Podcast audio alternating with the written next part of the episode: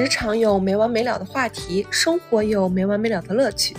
欢迎大家收听由豌豆派出品的播客节目《没完没了》，我是主播 Crystal。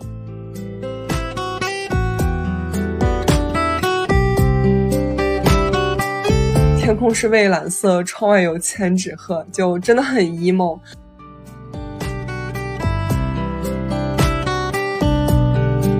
所以说，当时我是挂掉了所有常规的这个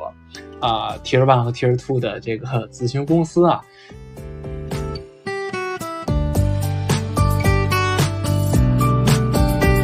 在面临最终的大 boss 之前，肯定要打一些小兵来给自己充充经验。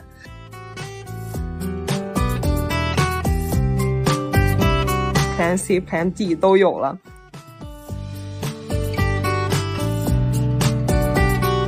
对，因为生活总要继续嘛。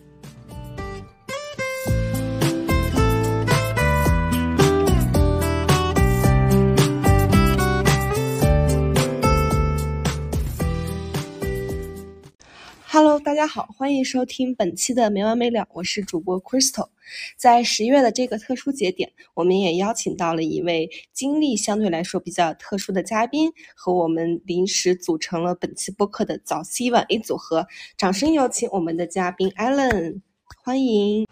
好的，大家好，我是 Allen。然后稍微的自我介绍一下哈，我现在在某家这个战略咨询公司做咨询顾问。当时这个秋招的时候，我主要面向的方向就是咨询。包括互联网和一些这个甲方的管理类的岗位，然后，嗯，我怎么特殊呢？事实上，就是因为当时在呃当年的这个时间，我可能也没有取得一些很好的 offer，但是在之后呢，也是也有自身努力和一些机缘巧合的原因吧，也比较满意的结束了整个的这个招聘的流程。今天我也把自己的一些经验，呃，希望分享给大家。在录制这一期播客的时候，已经是十月底了，也算是秋招的尾声将至。但据我了解下来，今年有很多的企业都在缩招。虽然每一年都在说自己是史上最难求之季，但不难看出，今年的难度确实是地狱级别的。哎，Allen，你们那一届的就业情况是什么样子的呀？是这样的，我当年呢。我求职的时候还没有这个经历这个新冠疫情，所以说，呃，那一年的时候，事实上整个各个企业的，包括他们的这个呃招聘的计划，包括招聘的人员的数量，事实上都还是一个比较常规的状态。对，嗯，所所以说，一般来说，像我当时求职的几个方向，像比如说咨询，大概就是各个企业在八月中到九月底就会开他的这个招聘季。像一些其他的，像一些互联网啊、商分啊，或者一些其其他这种工工业界的岗位，可能在九月份会这种比较多的释放出来。对，但是呢，我当年也是就是在这个节点，在十月中下旬咱们录制的这个节点，我当年也是在这个时候没有获得任何一个 offer 的情况，所以说大家也不用这种特别的担心哈。就是好事总归是会来的，嗯，真的感觉有没有 offer，他的心态都会不一样，甚至他朋友圈的画风也是不一样的。有 offer 了，欢天喜地过大年；没有 offer 的话，天空是蔚蓝色，窗外有千纸鹤，就真的很 emo。那你当时是怎么处理十月份还没有 offer 的这件事情呀？我的主要的求职方向事实上是这个咨询嘛，那么咨询像 Tier One 的公司啊，MBB 可能在八月中就开放了，在九月初之后就会有这个一二三轮的面试，对。然后像一些 Tier Two 的公司，可能在九月的呃上旬就会截止整个的这个申请的呃窗口，然后在九月末十月初也会集中的面一批。并且在十月中旬基本就会发这个 offer 了，所以说当时我是挂掉了所有常规的这个啊 Tier One 和 Tier Two 的这个 咨询公司啊，就是 Tier One 我有两家，MBB 中的两家我都可能到了第二轮或者最后一轮，但是可能也是当时自自己表现的不是很好，最后也就没拿到 offer。Tier Two 呢，其实我当时过简历过的都都比较少，对，就是拿到了很少几家的这个面试机会，但是最后也都是啊石沉大海，对，嗯，但当时在没有 offer 的时候，事实上我确实有些担心，或者说更多的是羡慕我那些和我一起准备的一些 case partner 嘛，就是大家也应该了解，这个咨询都是我们需要。和一些 case partner 常规的去练习这个 more case 的，我当时大概有那么六七个，嗯，常规的，就是我们每周都会练的 case partner，但是那个时候呢，他们基本已经都拿到了这个很好的 offer，包括有几个人去了 MBB，剩下的也都被 Tier Two 中的很多精品的咨询公司所录用。对，所以说当时他们都已经是天南海北的去玩了，因为也没有疫情嘛。所所以说，更多的是羡慕，但确实也有一部分对自己的这个前途未卜的一个担心哈。嗯，那你会怎么处理这部分？因为我们上期跟温蒂聊的时候，他可能会去相信一些玄学的这个作用。这个温蒂也是我的一个好朋友，然后我们两个当时也是这个 case partner，然后我们两个也。一一起参加过很多个商赛，对，然后我呢，可能相对于他来讲会更加的，怎么说呢？更加客观一些，就是更加理性一些。在那个时候，事实上，首先我对我整个的这个秋招到现在的一个版图和一个计划做了一些复盘，是这样的，因为我那时候除了 Tier One、Tier Two 的一些咨询公司呢。我我在一家这个比较大的，可能偏向于技术咨询的公司，当然也会有这个战略咨询业务。我在那一家公司，呃，实习了一年多的时间，包括在中国、在美国区都有过实习。而那家公司呢，事实上它的这个招聘窗窗口相对比较晚，会在大概当年的十二月份才会进行，就是比较统一的一波面试和最后的录用环节。以及呢，我在咨询领域，因为我是啊本科和研究生都是学的这个管理科学方向的，对，所以说我有一些呃 specialist 的岗位，就是专门比如说做一些知识管理呀，或者做供应链啊，或者做一些嗯偏这种中台数据的一些 specialist 的岗位，当时也没有进进入这个面试的环节，所以说最后我给自己的定位是很可惜。我失去了很多的机会，但是没关系的一点是我还有一些可能我相对主攻的方向或者相对有机会的呃面试的机会，事实上，呃还在等着我。对，在之后还有机会。这个是我这个第一件做的事情，就是把整个的当时自己的这个面对的情况和整个面试的，像在咨询行业里的这种行话叫 pipeline，这就是。整个的这个呃流程啊，或者说整个的这个时间安排啊，自己准备的时间线进行了一个复盘，大概是这样。那你秋招不顺利的时候，或者是拿到拒信的时候，你会有和朋友沟通和分析这件事情吗？这个肯定是有的，但我觉得啊，和这个朋友或者说 case partner 进行沟通的前提。是你自己先把自己的问题想明白了，对吧？如果我的几个 case partner 都觉得，哎，我当时还是挺有实力的，或者说这些面试我不该都挂，那我去带着一个比如说不平和的心态，一个就是比较混乱的思绪跟他们聊，很有可能我的收获不会那么多，或者说他们可能会为了因为想安慰我，所以说一些言不由衷的话语。所以确实，我找了朋友进行复盘哈。但是做这件事之前，我首先做了一件什么事儿呢？就是我自己保证了一个我自己良好的生活节奏和状态。就是我相当于是一个，当时我在美国纽约念书嘛，嗯，我还是比如说我每周一周三周五有课，我会在上午的八八点半九点就到学校，然后把那一天排得满满的。嗯，该上课的上课，该写作业的写作业，能有蹭课的机会，比比如说我蹭了几节这种诺奖得主的课，能有蹭课或者说多学习的机会，也尽量把握。可能自己最后一学期、最后一年的整个的这个学生的生涯，然后也保证这个良好的睡眠和一个比较好的精神状态。就是让自己首先自己的生活、自己的工作、学习节奏不不受影响。那么在这个同时，就像我刚才说的，我对自己做了一个复盘之后呢，我觉得我现在的心态很好，或者说起码我是个很客观的状态。好了，我去找我的朋友了，对我去找我的朋友去聊一下这个事儿。嗯，当时我记得大概有三个朋友吧，我都聊过。第一个朋友呢，他最后拿到了两家 MBB 的 offer 啊。他跟我说的是，我的整个的这个 hard skill 硬技能部分，包括这个整个的这个面试的展开啊，整个的逻辑啊，商科的背景的这种学业知识啊，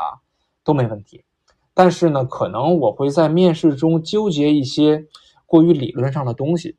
这样的话，有一些面试官给我的一些暗示或者引导，我不能很好的吸收和借鉴，就显得不那么的 coachable。就是不那么的这个可可以指导，或者说可塑性不够强。那这方面他提提醒我的是，在将来的面试中，哎，可能需要注意。这个确实啊，我后来自己也反思了一下，我在这方面确实，因为我科班出身，而且呃学习成绩说实话比较好，我非常认同那一套我所接受的这种商科，包括经济学、管理学和一些其他。类型的这种专业的知识，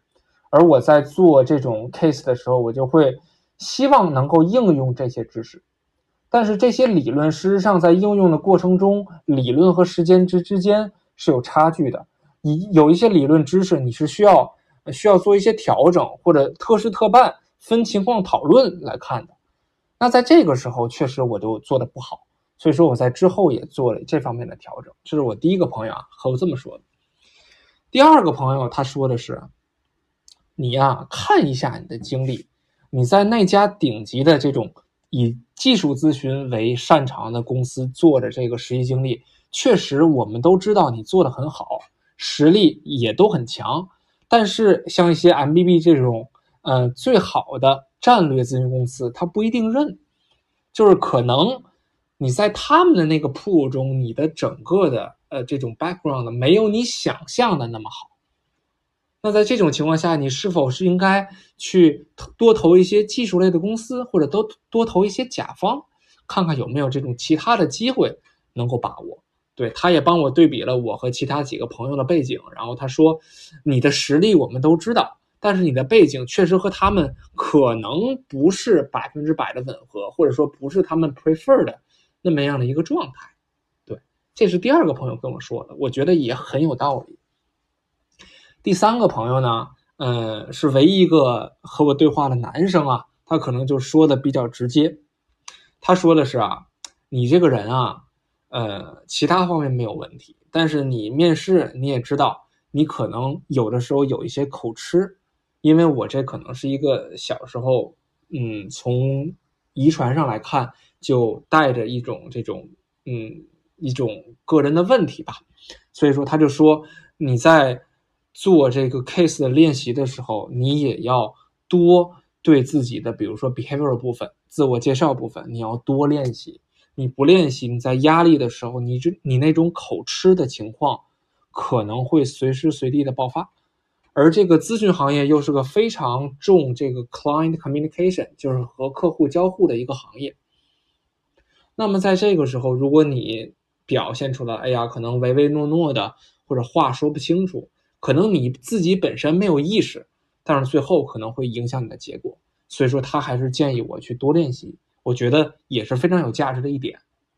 对，所以说我大概当时就找了这种三个不同性格，但是都跟我很熟的朋友啊，然后做了一些复盘，然后他们给我的这些建议，是让我觉得收获确实也都非常大。那除了他人的分析，还有自我剖析，以及对于前面面试经验的一些总结。那针对于后面未知的这部分面试，你还会做哪些准备呢？因为这个咨询的 case 啊，或者说其他行业这种面试啊，在秋招季，嗯，都是要保持手感的嘛，对吧？可能当时在嗯十月底的这个时间，我之前已经练了大概四五十个 case，起码是有的。但是我也需要每周做几个来这个保持手感，包括嗯也是在我刚才三个朋友，包括我自己总结出来的一些嗯地方在进行提升。对，那么当然我也在想，那我在十月底练的时候有没有什么？更好的素材，或者说有没有什么更好的方法能够支持呢？有，就是当年的真题。我在请那几个朋友帮我复盘的时候，也约了他们的时间，让他们把比如说他们 MBB 当年的真题或者 Tier Two 当年的真题，哎，给我来分享，来带我练一下最直接能够指导的当年的面试，能够体现着当年的一些考察的风格。和这个发展的前沿的一些题目，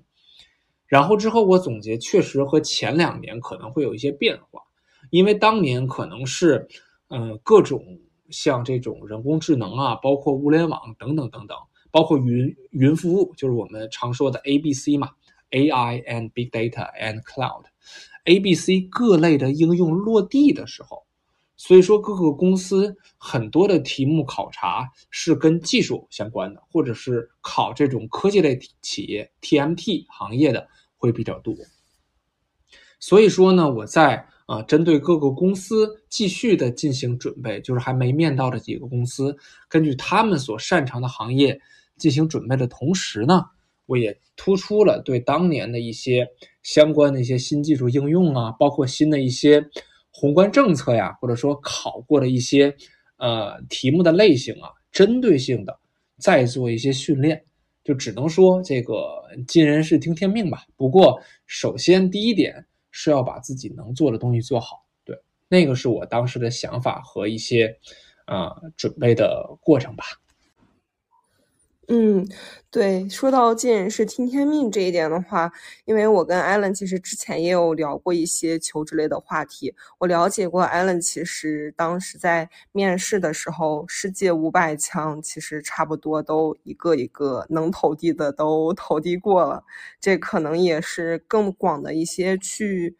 给自己一些选择的范围吧，就可能我们之前会说。嗯，在没有求职上的话，可能会做一些 Plan B，比如说去做去 gap 一年，或者去看看别的。但 Allen 这点可能 Plan C、Plan D 都有了。那 Allen 的能跟我们分享一些有关于自己的投递经验吗？对，是这样的。嗯，确实世界五百强，当然我也不是都投了哈，但是我当时确实是从第一名再往下捋的，就是第一名的公司大家都知道沃尔玛，对吧？嗯，我总结了一下当时我的一些宏观上的优势和劣势。我的优势是什么呢？我的优势是我是学管理科学的，然后我的 concentration 是偏向于工业工程和运筹这个类型的，在各个企业中都会或多或少的有一些像运营管理的岗位，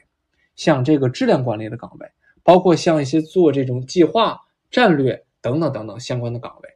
就是我的这门学科相对来说应用面比较广，虽然说很多人会认为，比如说做战略啊、做管理啊，它的这种实际价值，呃，不好体现。这个确实可能是一些问题，但是起码每个公司我都是有机会看看它有没有跟我适配的方向的。对这一点，事实上是为什么我去捋这个世界五百强的一个前提。就是我确定的是，我这个学的学科在世界五百强或者各类的大企业，对吧？还有一些很好的独角兽企业，它都会有用武之地。我这么去筛选，能够扩展我的这个筛选面，同时的话，也不是一个事倍功半的选择，对吧？就比如说，如果我是学化工的，或者我是学材料的，对吧？那么可能我。再从世界五百强从第一名到最后一名捋，就不是太合适了。就是那样的话，可能里面百分之八十九十的企业都不会有，呃，我对口的专业，对吧？这个是很重要的一点。所以说，结合我自己的这个优势呢，我就是从世界五百强的第一名到最后一名，我其实都是看过一遍的，而且我了解了他们的公公司，对吧？然后能够投递的岗位，我也尽量的都去投递。比如说，我记得很清楚啊，当时沃尔玛，沃尔玛我投递的是它关于供应链类的岗位，呃，因为嗯，这个管理科学或者工业工程啊，它其中的一大方向、一大研究的分支就是这个供应链的这个有效性、稳定性和效率等等等等。那我觉得沃尔玛作为一个非常成功的这种零售的巨头，它的这个供应链管理实际上是它一个非常核心的部门。呃，which 我当时上学的时候，我们老师也经常举这个案例啊，所以说我就投了他们的供应链的岗位。第二名应该是国国家电网，我记得很清楚，应该是中国的这个国家电网公司。那么当时呢，我也是投了对应的岗位，当然最后是因为他们好像是要求，呃，回中国线下面试吧，所以说就是没有能够拿到这个面试机会。然后之后像。第三、第四，像中石化啊、中石油啊，再往后的像嗯亚马逊啊等等等等的企业，实际上我是都投了。最后，我觉得排除一些确实，比如说在中国没有业务，在美国当时也没有业务的企业，呃，再加上一些非常偏门的，呃，一些可能我确实不愿意涉足的领域，比如说一些呃危险化工品啊，或者说一些特别农业的企业。世界五百强，最后我大概我觉得我投了二百多家，这个数量级肯定是有的，对，所以说我当时走的就是这样的这种全覆盖的模式，当然其中也会有侧重哈。我觉得两百多家确实已经很多了。像我个人的话，我感觉真的会投着投着就会有抵触的心理。虽然每天都很 emo，说，哎，一觉起来又没有 offer，又要投简历，但是真的在投递的过程中，会有一些很负面的情绪左右着我。那你会怎么看待这些事情呢？或者是你有没有这样的一些感触呀？呃或多或少都会有，特别是在比如说我的朋友都已经拿到 offer，但我没有的时候。但这个地方，我觉得，嗯，我觉得我当时做了两点吧。第一点就是什么呢？就是虽然说我投了很多的公司，但是其中肯定是有详有略的。像有一些公司，我记得很清楚，比如说像可口可乐呀、联合利华呀。这种非常大的消费品或者零售公司，我基本没有为他们做一些独特的准备，对吧？好了，你要行测了，那我就行测；你要面试了，那我就面试，我就把我之前所准备的东西，对吧？呃，说说一说，这就完了。但是像一些，呃，我比较看重的一些行业和公司，比如说像，嗯，咨询公司，对吧？再包括一些大的一些互联网企业，包括像亚马逊啊、腾讯啊、华为啊等等等等。对于这些公司来讲，我是会专门的去做功课的。就比如说当时麦肯锡吧，它除了 generalist 的岗位，实际上它还有一批 specialist 嘛，比比如说做一些相关的研究的，专门为客户做 workshop 的或者创新类的等等，它有很多 specialist 的岗位。那么我我觉得这个机会是我要着重把握的。那我在投递之前呢，我就会看看，包括通过学校、通过朋友或者通过 LinkedIn 等等的方式，去看看有没有能够做 networking 的机会，能够做针对性准备的机会。所以说，事实上，虽然说我投了非常多的公司，但是事实上里面可能我最侧重的，我下了功夫去做的。可能就是二十到三十家，这个规模，剩下的公司当然我也都会好好的去填他的那个校招系统啊，或者说去做一些相关的准备和这个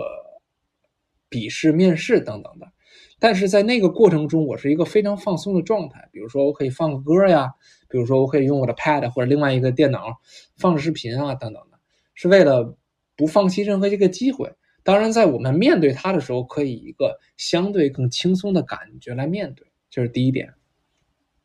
第二点，第二点是在我做各类笔试和面试的时候，如果我我当时一开始没有发现，但是后来确实也有刚才这个信一说的这一点，就是，嗯，我们会有很多很多的笔试和面试，可能会有这种疲倦感。那在那个时候，在九月初，我大概就意识到了，就是这个可能断不了。之后我就减少了我自己在下面去准备，比如说行测、准备面试的时间。我就把一些公司，一些可能我并不是那么想去，但是给了我这个面试机会的公司，我给他以以赛代练的形式去完成他的面试。这样的话，事实上是一种效率很高的方式，对吧？就是我既能呃争取这个面试的机会，好好表现，同时我又能把它作为一个提升我笔试和面试能力的一个一个桥梁，一个窗口。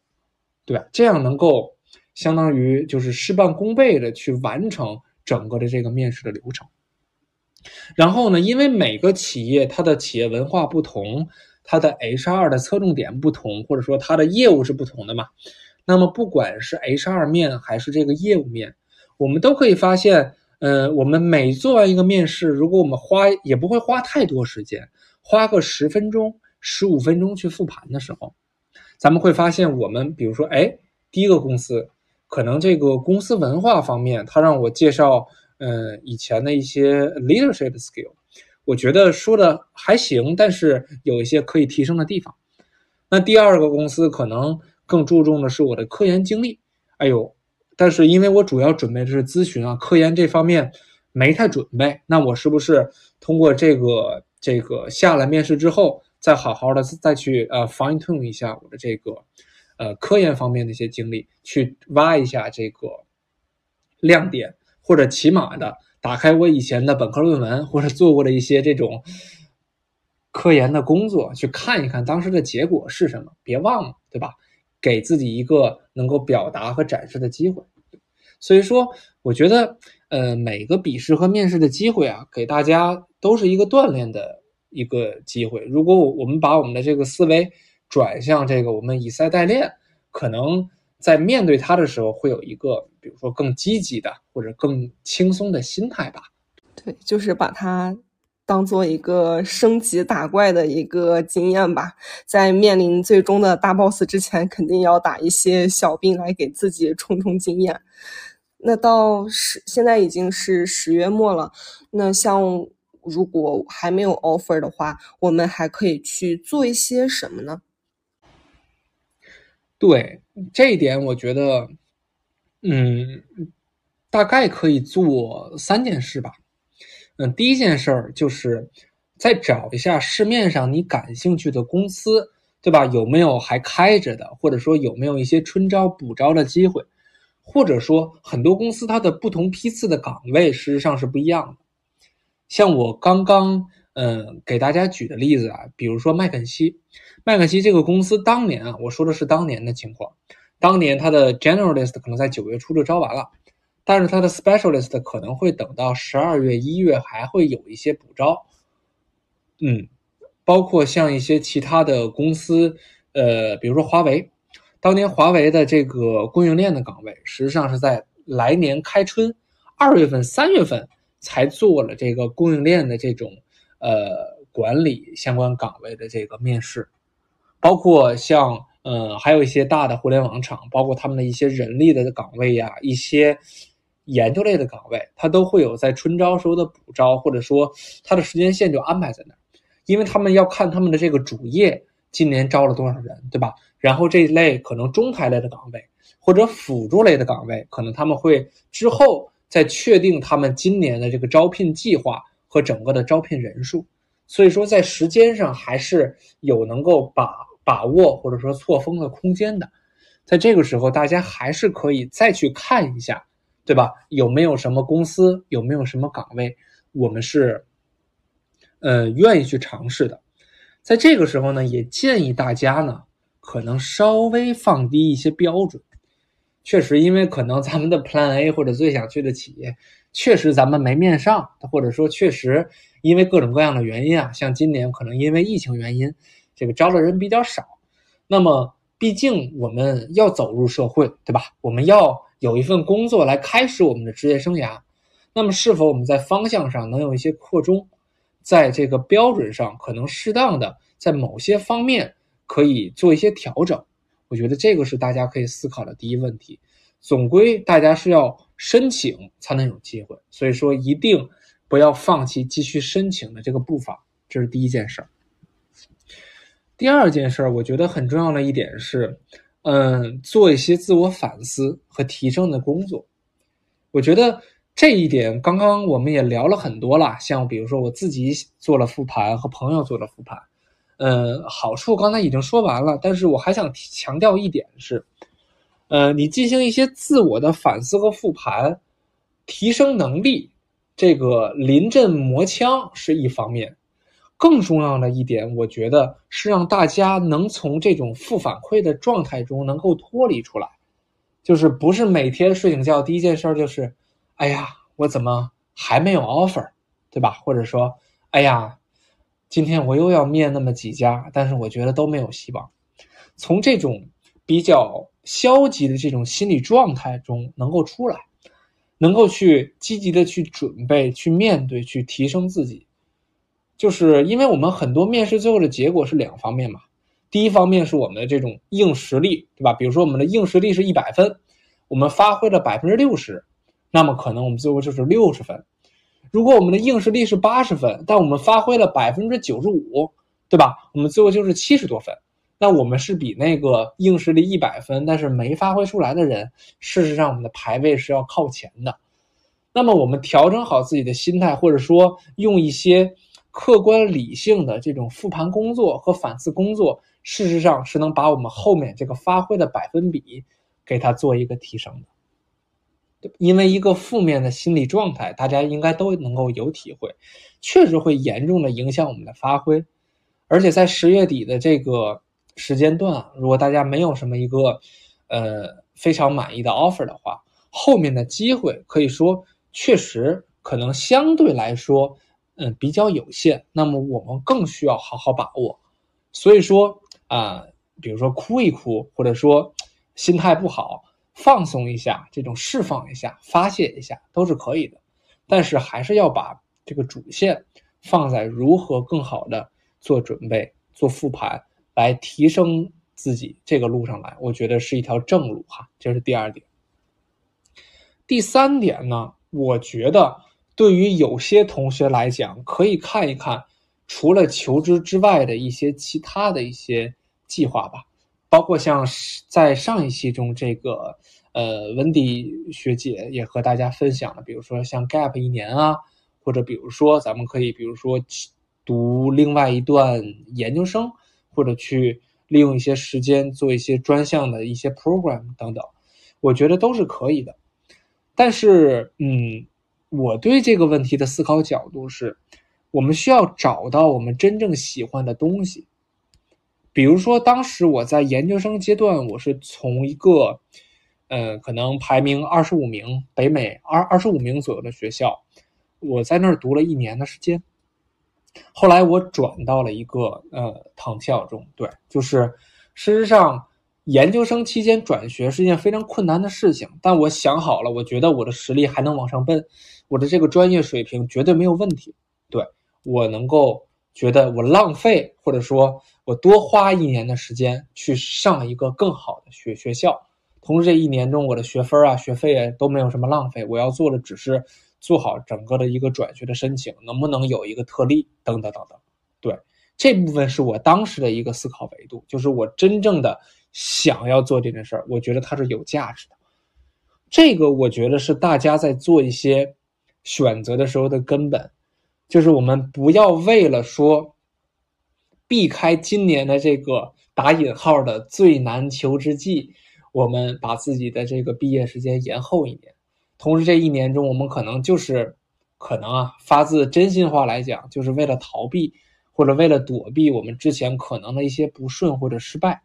那我觉得这个意义就不是特别大了。我们做每一个决定都是要向前看的，同时我们要保证在这一段经历中，在这一年可能我们多花的时间中，或者我们做一些其他事情中，我们能够有所收获，能够有所成长，而不只是单纯的这种呃逃避或者拖延吧。我觉得这个心态上的转变也是很重要的。大概就是这三点。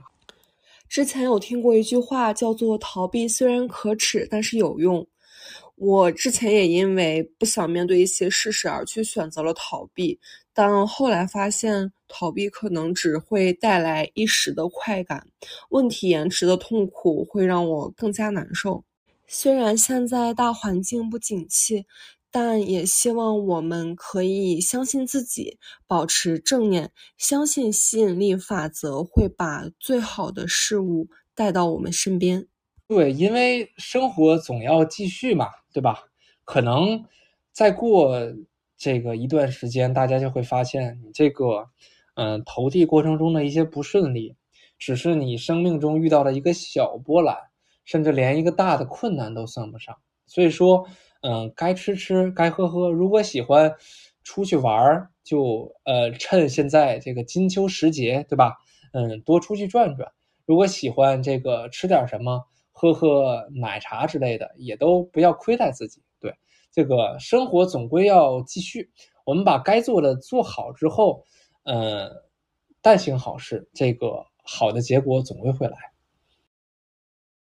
虽然说最后一段真的好像是我和艾伦在给大家灌一壶玄学鸡汤，但是保持积极，让自己拥有好心情，总是不会错的。最后呢，希望大家心想事成，梦里想 offer，手里有 offer。感谢收听，我们下期再见。